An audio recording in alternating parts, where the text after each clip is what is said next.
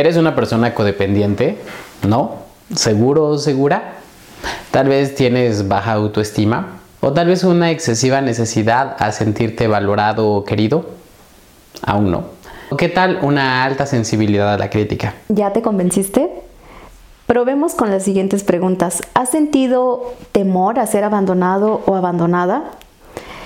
¿O únicamente te sientes segura o seguro cuando estás al lado de una persona que te necesita? ¿O qué tal la tendencia a autoculparte? Yo soy Cecilia López y el día de hoy vamos a estar hablando sobre cómo superar la codependencia emocional.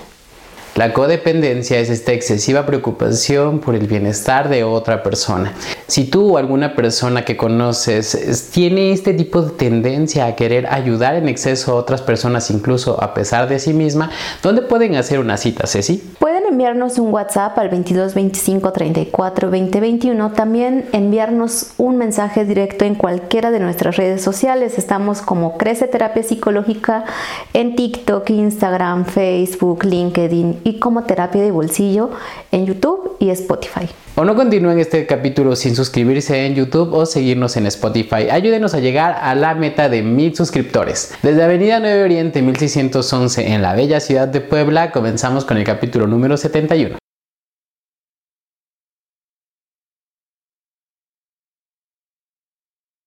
En un capítulo pasado hablamos sobre la dependencia emocional, que es la necesidad de otra persona.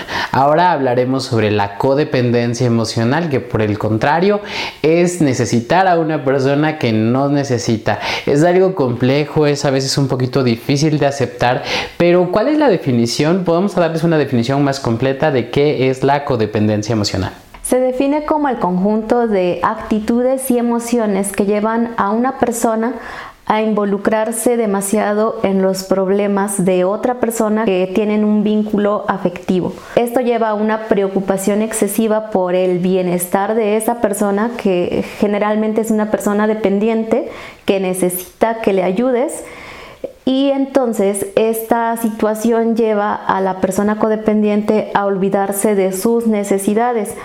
Al principio, pues quizá todavía sea una relación pues un poco, eh, entre comillas, sana, pero llega a ser demasiado dañina para las dos personas. Y esta codependencia no, necesariamente tiene que ser en relaciones de pareja. Hay mamás, por ejemplo, que les resuelven los problemas de los hijos, aunque los hijos ya tengan 35 o 40 años, pero ellas viven preocupadas realmente por resolver estos problemas. La persona codependiente ya no puede con tantos problemas. Es un ciclo que les cuesta mucho romper porque entienden que esa manera de vivir durante tantos años es como eh, la única manera en cómo satisfacen también sus necesidades. Afecta a ambas partes. A la persona dependiente, por ejemplo, no se le permite crecer porque se le intentan solucionar todos los problemas, mientras que la persona codependiente está atada a la persona dependiente que se siente incapaz de solucionarlo. Por lo tanto, la persona codependiente tiene sus propios problemas más los de la otra persona. Regularmente se concentra en resolver los de la otra persona y los suyos quedan sin atender, los suyos se acumulan, empieza a tener una sensación negativa emocional y se siente con ganas de abandonar a la otra persona, pero como incluso él mismo o ella misma hicieron que la otra persona fuera más dependiente de ellos, entonces cuando se intentan alejar es muy difícil porque extrañan que alguien les necesite. A veces les cuesta demasiado justamente tener relaciones que no sean de una codependencia, es decir, imagínate que tu pareja te dice, tuve este problema y lo resolví por mí mismo. ¿Por qué no me hablaste? Pues para eso estamos. Yo soy aquí tu soporte, soy tu roca, a mí háblame, yo te lo hubiera resuelto, ¿no? O sea, hay ocasiones en que lo hacemos y lo necesitamos. Hay personas que incluso en forma de galanteo pueden comenzar a poner algunos tipos de señales de codependencia, ¿no? Este novio que te quiere resolver absolutamente todo y en todo momento, pero que de pronto pues no te permite ser independiente.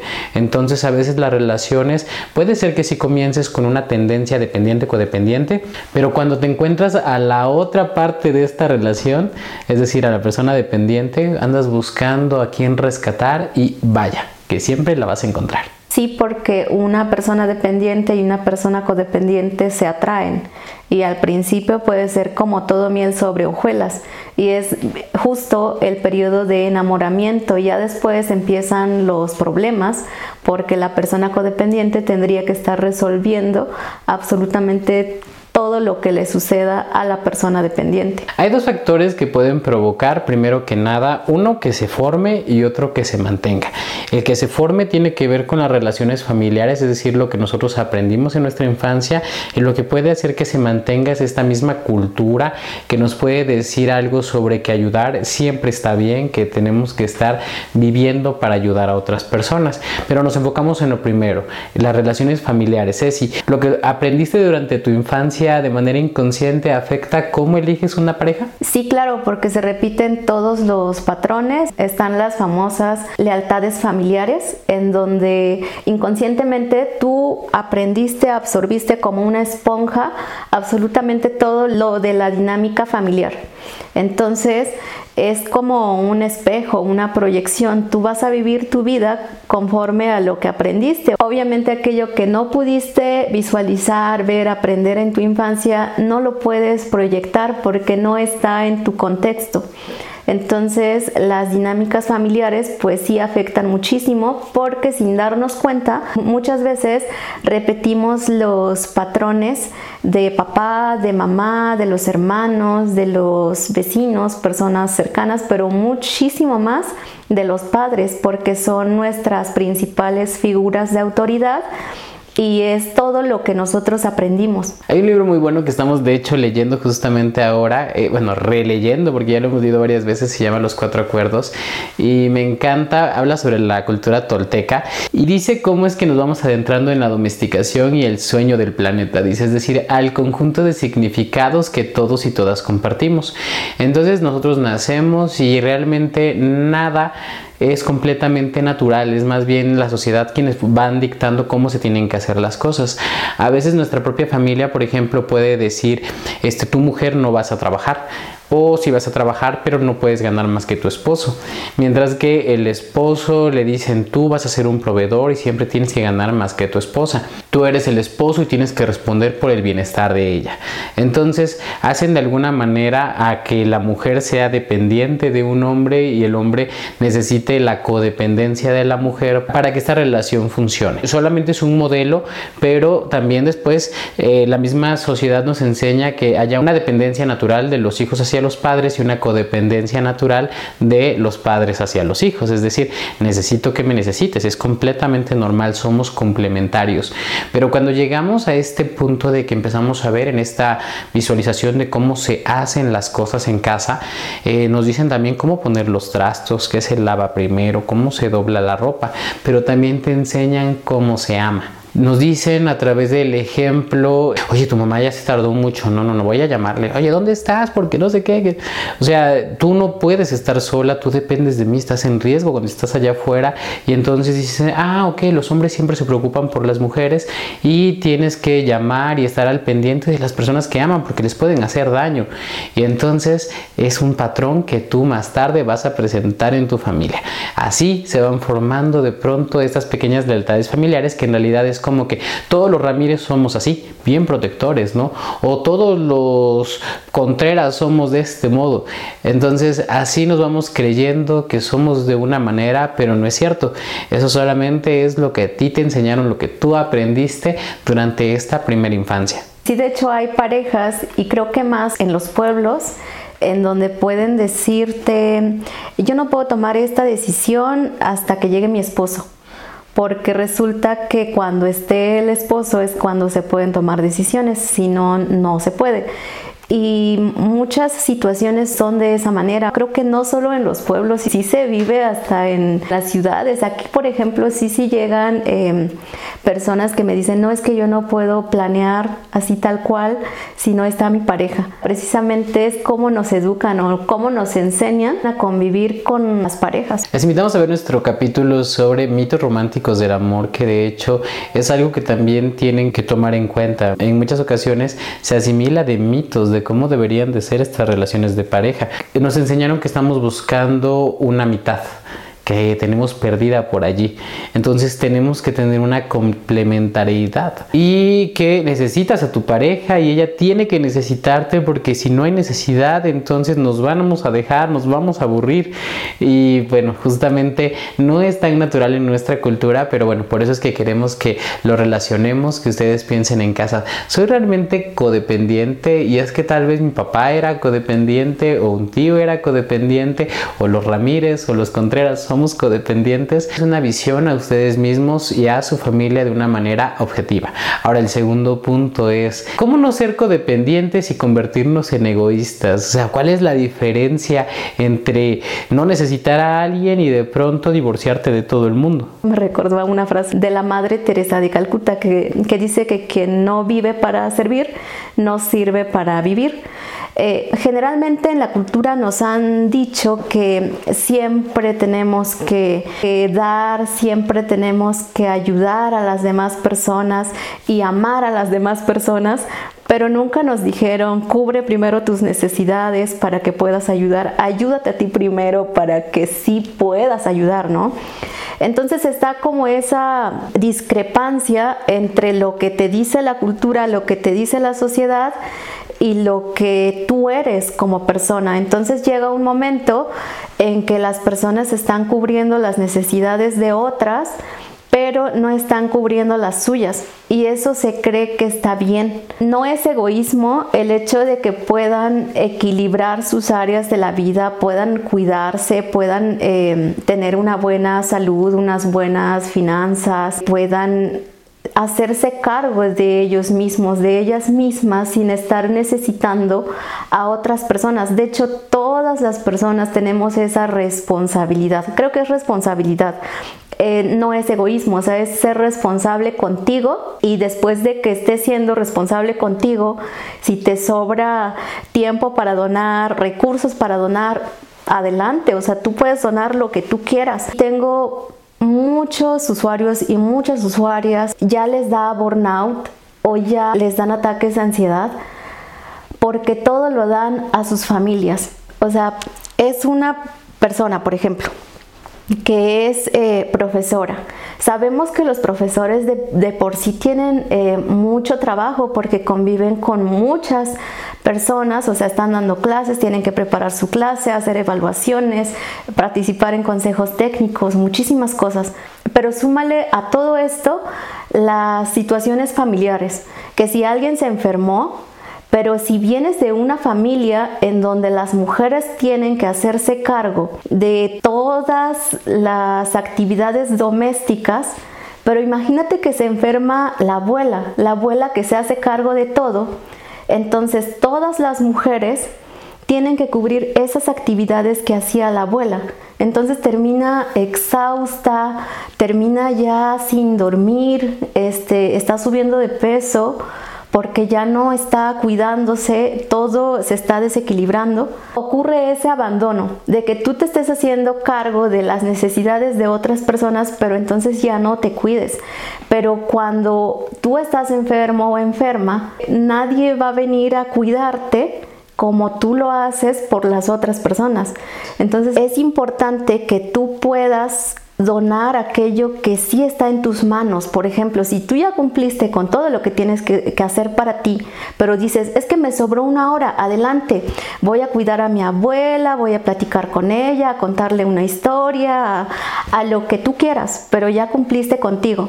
Que si de verdad necesitas hacer muchas cosas, incluso repartir las necesidades o todo lo que se tiene que hacer equitativamente entre todos los miembros de la familia, porque también ocurre que se, se, le carga la mano a las mujeres que también tienen sus propios trabajos y tienen que hacer otras tareas, pero a los hombres únicamente se pueden dedicar a sus trabajos formales. Entonces no es algo equilibrado y sí, sí se puede caer fácilmente en codependencias y así muchas historias más que pueden surgir en este momento. Uno de los grandes síntomas de las personas con codependencia es este vacío que sienten por el hecho de que a pesar de que todo el día están en burnout por ayudar a otras personas, al final del día se terminan sintiendo vacíos porque no llenaron sus propias necesidades.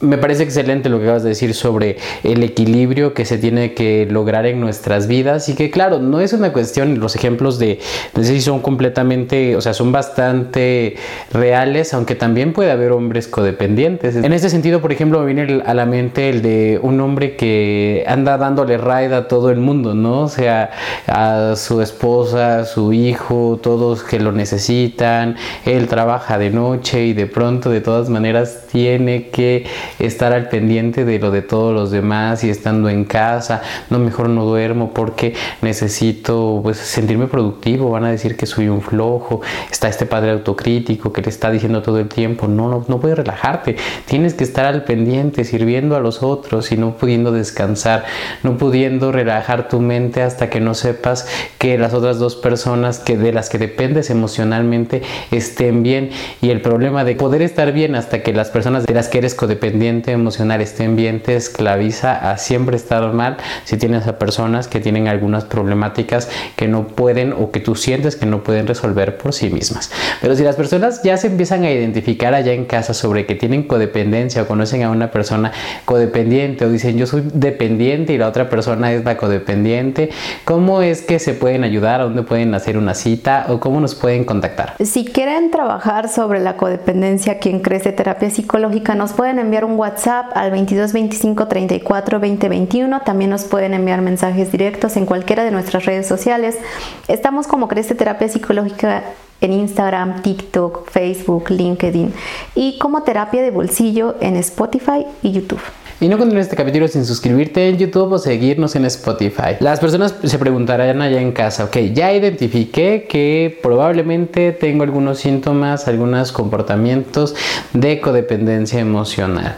¿Cuáles son los pasos? ¿Cómo las personas pueden comenzar a trabajar desde casa su codependencia emocional? Sí, el primer paso para superar la, codependencia emocional es afrontar los problemas no resueltos de la infancia. Es justamente en esta parte en donde se analizan las dinámicas familiares, las experiencias pasadas, eh, qué patrones se está repitiendo de, de papá, de mamá. También la desconexión de nuestras emociones, porque normalmente las personas codependientes no prestan atención en cómo se sienten, qué están pensando, porque todo el tiempo están enfocados en, el exterior. El hecho de prestar más atención a nuestras emociones, pensamientos y patrones de la dinámica familiar sería el primer paso para empezar a superar la codependencia emocional. Si ustedes quieren profundizar más en este tema, también pueden visitar nuestros capítulos que hablan, por ejemplo, de los tipos de apego, que de hecho es justamente cómo nos formamos nosotros a partir de esta vinculación con nuestros cuidadores principales. Conozco el caso de una persona que se sentía abandonada cuando estaba con sus papás en la infancia, ¿no? Me parece que el papá se fue, la mamá era una persona muy religiosa. Él se sintió eh, en ese limbo, ¿no? De no le importó a nadie. De pronto conoce a una chica se enamora de esta chica y ahora ya quiere todo con ella. Se rindió demasiado para tener esta relación, después se casaron y todo está perfecto y ahora, por ejemplo, quiere tener hijos en esta relación para tener esta familia que él nunca tuvo.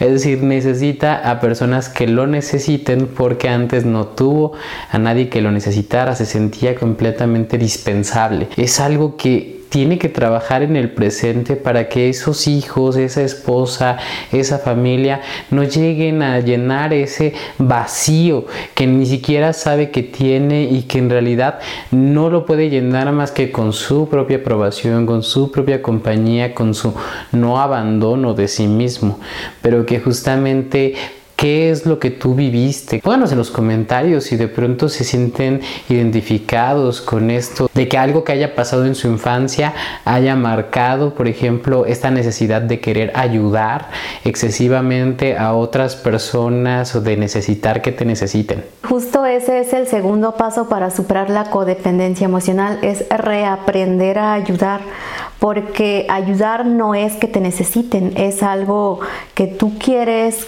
eh, dar, por ejemplo, tengo tiempo libre y quiero ayudar a mi hermana, a mi mamá, a mi amiga, ¿no?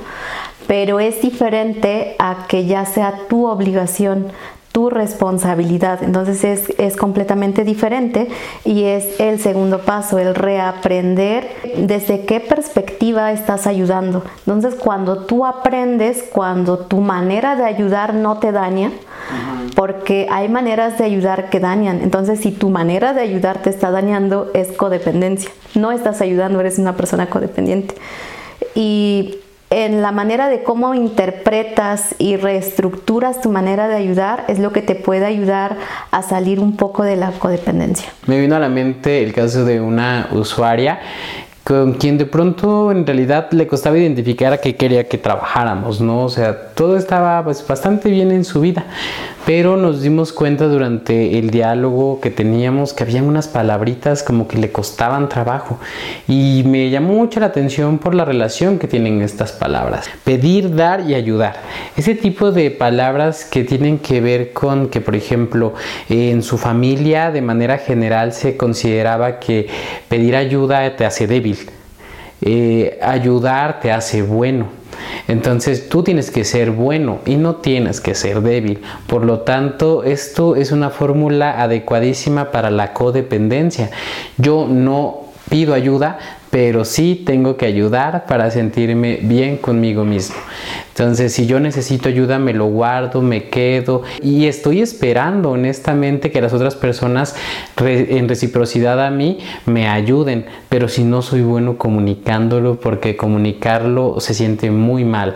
¿Y qué pasa si de pronto me animo y con mucho esfuerzo pido ayuda y me dicen que no? Están en todo su derecho de decir que no, pero ante mi poca experiencia y ante mi miedo al rechazo, me lo tomé muy personal y eso haga justamente que me diga que no vuelvo a pedir ayuda porque así es la gente bien mala. Y de pronto ya no voy a ayudar absolutamente a nadie. Vienen y te dicen, pero como yo soy una buena persona, voy a terminar ayudando a pesar de mí y me voy a descuidar a mí mismo. Y así comienza también ese ciclo que no termina, este ciclo. Tienes que resignificar qué es ayudar para ti. Si tú ayudas a una persona, es, hay alguien que es ayudado. Cada vez que das, hay alguien que recibe. No hay algo mejor o algo peor. ¿Qué es mejor, la derecha o la izquierda? O se pueden imaginar un arriba sin un abajo, entonces no puede existir un dar sin un recibir. Por lo tanto, tanto dar como recibir son adecuados, no te hacen una mala persona, entonces a veces te tocará dar, a veces te tocará recibir y no está mal que ayudes, que des, pero no hasta quedarte vacío, no hasta que te quedes a deber a ti mismo. El tercer paso es establecer límites claros que ayuden también a la autosuficiencia. Y esto es pues en todo momento, hacia los hijos, hacia la pareja, las personas que te rodean, porque en muchas ocasiones cuando no tienes claro cuáles son tus límites o qué esperas de las personas, pues fácilmente puedes llegar a percibir problemas incluso donde no los hay. He visto casos en donde los hijos que ya en algún momento tuvieron sus familias y regresan a su familia de origen a vivir, pero tal vez no, no hay límites claros de por cuánto tiempo, qué se espera de ellos, cuáles son las actividades que van a realizar y todas estas situaciones. Después hay conflictos, eh, ya cada quien grita, piensa que está en su, en su derecho pero nunca hablaron, nunca tuvieron acuerdos. Y digamos que la ausencia de límites también provoca que seas una persona codependiente. O sea, yo estoy ayudando, pero nunca dije hasta cuándo voy a ayudar, eh, bajo qué reglas voy a ayudar y simplemente parece que la persona que no se comporta como yo quiero que se comporte a pesar de que la estoy ayudando, parece una mala persona y realmente no es así, es un ciclo de codependencia en donde tú quieres ayudar, pero al mismo tiempo no hay reglas. Entonces la otra persona pues nunca vas a ver qué es lo que estás esperando. En una ocasión, justamente con una persona que trabajábamos el tema de la codependencia, le comentaba sobre algo que había encontrado en Facebook que me gustó muchísimo, que decía, haz por alguien una cosa mil veces y la vez mil una, niégaselo. Entonces cuando de pronto ya acostumbras a una persona que esto es tu obligación, a que esto te toca, a que es completamente natural que tú lo hagas, entonces la otra persona es más, puede sentirse ofendida si tú tienes la osadía de no ayudarle en esta ocasión. Entonces por esto es tan importante poner límites, porque de pronto si tú vas y le ayudas a esta persona y le das dinero, entonces para empezar no es un dinero que va a considerar que se lo prestaste, es un dinero regalado. Y de pronto si ya le ayudaste una vez, entonces va a volver a venir. Y tú vas a decir, o sea, seguro si se acuerda de que la otra vez ya me pidió, pero bueno, entonces te vuelvo a ayudar y de pronto no, pues ahora ya te toca, ¿no? Porque cada vez que tenga este mismo problema, entonces voy a venir contigo a que me lo resuelvas y esta dependencia se empieza a formar, a que tú me vas a resolver este problema, los de todos los que tengan que ver con esta naturaleza ahora son tu responsabilidad y la persona codependiente termina comprándoselos a tal punto de que de pronto, oye, ¿y por qué no te tomaste ese tiempo para ti? Ay, pues es que tengo que hacer esto, tengo que hacer esto, tengo que hacer esto, tengo que hacer esto. O sea, tengo que, tengo que, tengo que. Ni siquiera su vida parece que es vivida de acuerdo a lo que quiere, necesita, como le gustaría. Y tiene un resentimiento que no puede expresar contra las personas que son dependientes de él o de ella. Entonces, en este sentido, por eso es que es tan importante, porque las relaciones ni siquiera son auténticas. Tú no ayudas porque realmente quieras ayudar, ayudas porque no puedes evitar ayudar, así justamente como de pronto el alcohólico no tiene un control sobre cuánto alcohol tomar, la persona codependiente no tiene un control muchas veces sobre cuánto ayudar.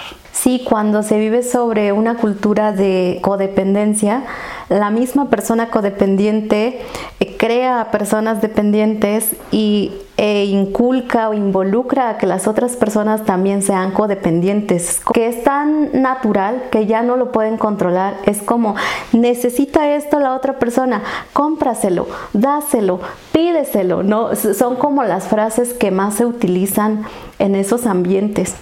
Exacto, y pues la verdad es que primero necesitamos lograr esta independencia, o sea, como individuos, convertirnos en adultos, y a veces cada vez que tú ayudas a una persona la estás haciendo dependiente. Entonces, en este sentido, en muchas ocasiones tal vez la mejor manera que puedes tener de ayudar a una persona es no ayudándola. Por lo tanto, tienes que aprender a decir no en muchas ocasiones. Más que las cosas que sí haces, a veces incluso lo importante es lo que dejas de hacer. Porque hay algunas personas que lo que necesitan es que tú le digas, no, lo siento, no te puedo prestar porque entonces ellos van a seguir en esa zona de confort, nunca van a llegar a ese punto sin retorno en el que digan, si voy a conseguir ese trabajo, si voy a hacer esto, si voy a dejar a esta persona, si le sigues dando esos piquitos, como el cuento de la vaca que contamos eh, alguna vez de Camilo Cruz, que dice que a una familia pobre le mataron a la vaca y después de eso tuvieron el tiempo que antes dedicaban a esta vaca flaca para hacer cosas muy productivas y la, y la vida de esta familia cambia. Entonces en este caso tú eres la vaca flaca porque al final no le puedes dar todo lo que necesita. Si necesita dinero tú le puedes dar 100 pesos pero necesita mil.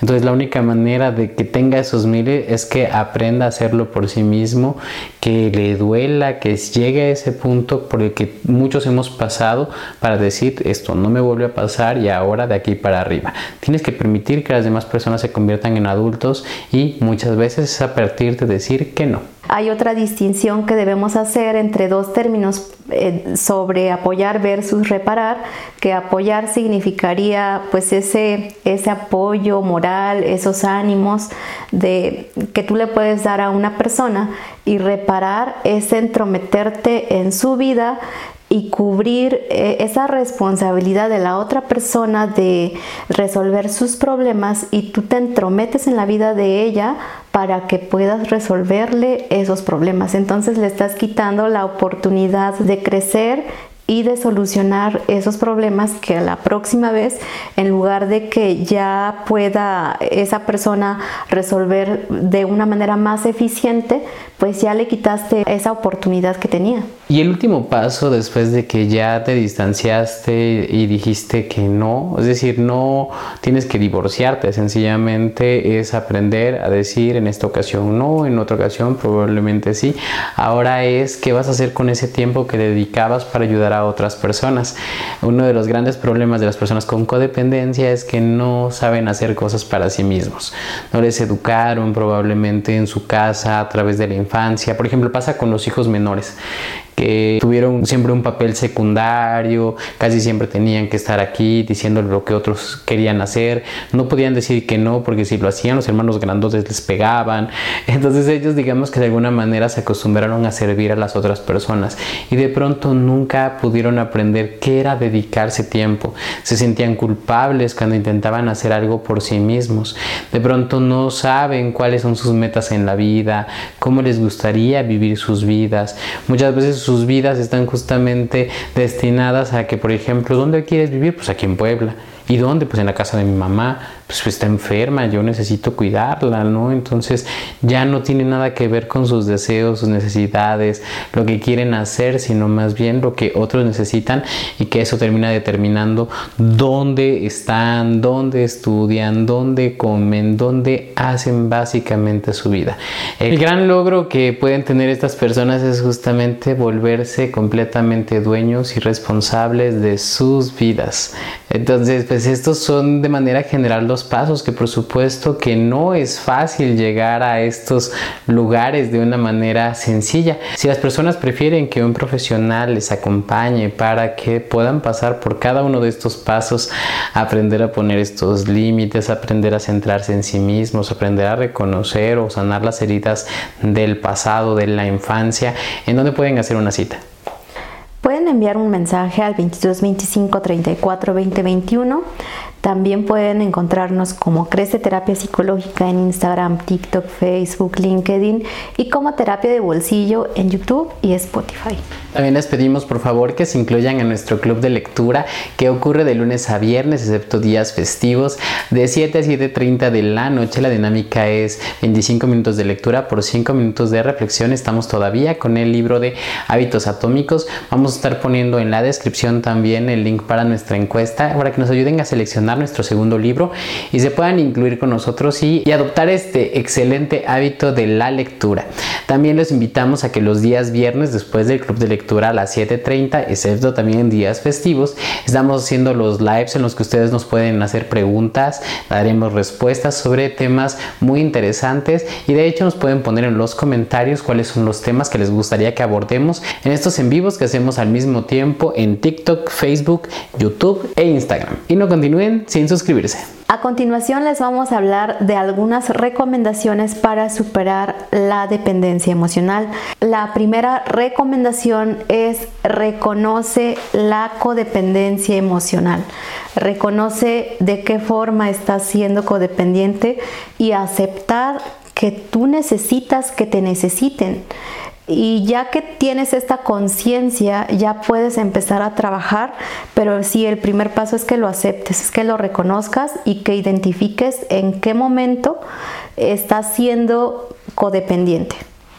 No podemos desatar un nudo que no sabemos de qué está hecho, entonces por supuesto que sí. Primero que nada, el reconocimiento es parte fundamental de aceptar que es muy probable que en tu pareja haya un dependiente y un codependiente, entonces quién eres tú y bueno, comenzar a trabajar con aquello que te toca. Entonces este capítulo es para la codependencia, también tenemos un capítulo para la dependencia, así que mándenle a su pareja el que crean que necesite. Otra habilidad que es necesario desarrollar para poder superar la codependencia es la asertividad. La asertividad también tenemos un capítulo que va a estar apareciendo aquí arriba y que es una forma de comunicación, un estilo de comunicación que te permite defender tus derechos sin pasar por, por encima de los derechos de los demás. Esto significa pues básicamente que puedes aprender a decir que no sin que te divorcies de las personas, sin que las estés mandando bien lejos, sino que más bien aprendas a decirlo. En ese capítulo justamente dijimos la fórmula y la decimos otra vez aquí de una manera muy resumida, que es básicamente cuál es aquella situación objetiva que te está molestando, hacer alusión solamente a la situación y no a la persona. Después hablar en el lenguaje universal, que son las emociones.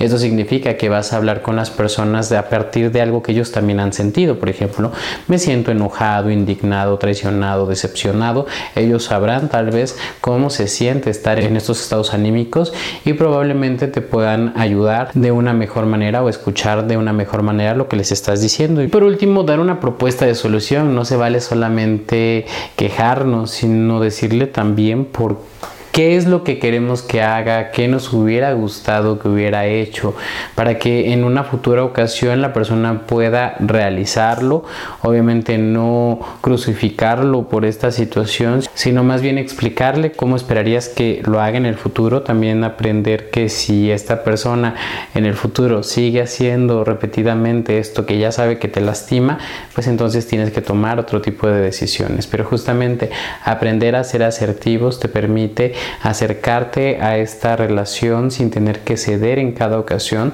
pero también sin tener que divorciarte de las personas cada vez que no quieras ceder. La siguiente recomendación es trabaja en tu desarrollo personal. Esto es que puedas ampliar tus conocimientos, desarrollar nuevas habilidades, em, tener nuevos pasatiempos, el que tú tengas objetivos, metas, todas estas situaciones te van a ayudar a que no seas una persona codependiente porque también vas a estar centrado en tus necesidades.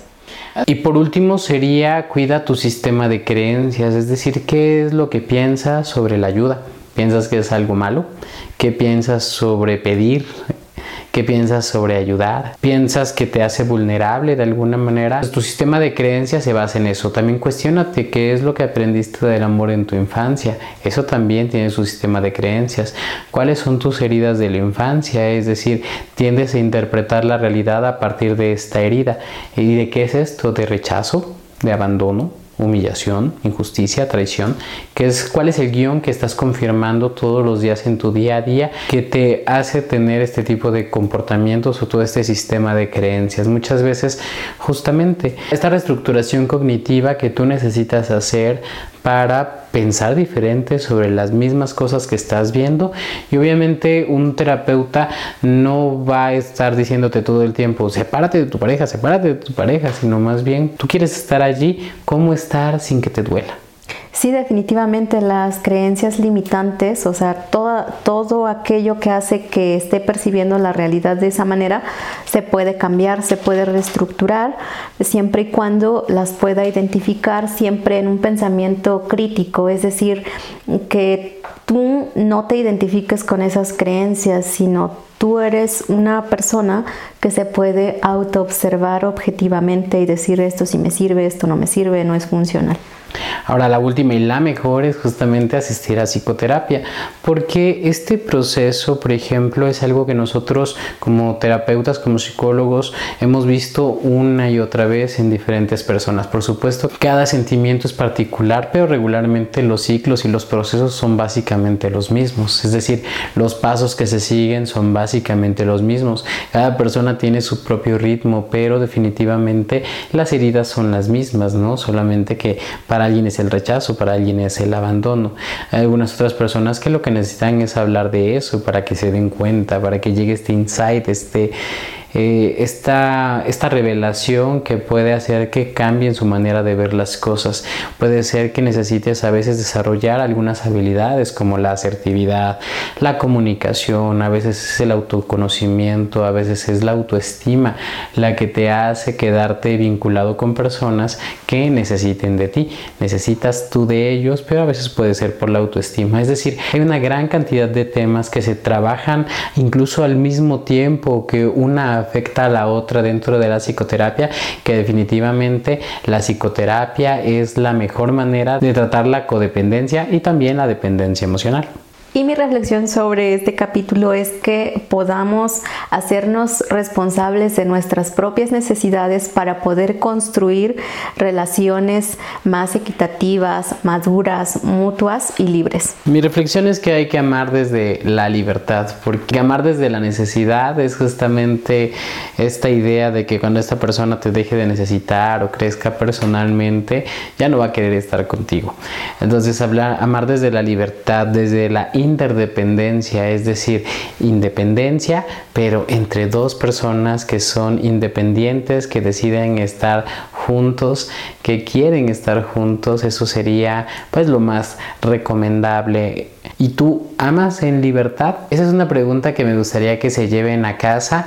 Por favor, pónganos en los comentarios, en cualquier red social donde nos estén viendo. Si están en Spotify, váyanse a una de nuestras redes sociales como Crece Terapia Psicológica o Terapia de Bolsillo en YouTube.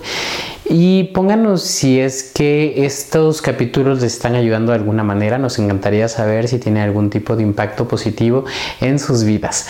Les agradecemos mucho. Gracias por escuchar nuestro capítulo número 71. No se pierdan el club de lectura de lunes a viernes de 7 a 7.30 y los lives eh, los días viernes después del club de lectura 7.30 y ahí es una media hora, 45 minutos más o menos y háganos todas las preguntas que ustedes quieran. Desde 9 Oriente 1611 en la bella ciudad de Puebla les mandamos un cordial saludo, unos besotes, abrazotes hasta el lugar del mundo en el que se encuentren. Saludos.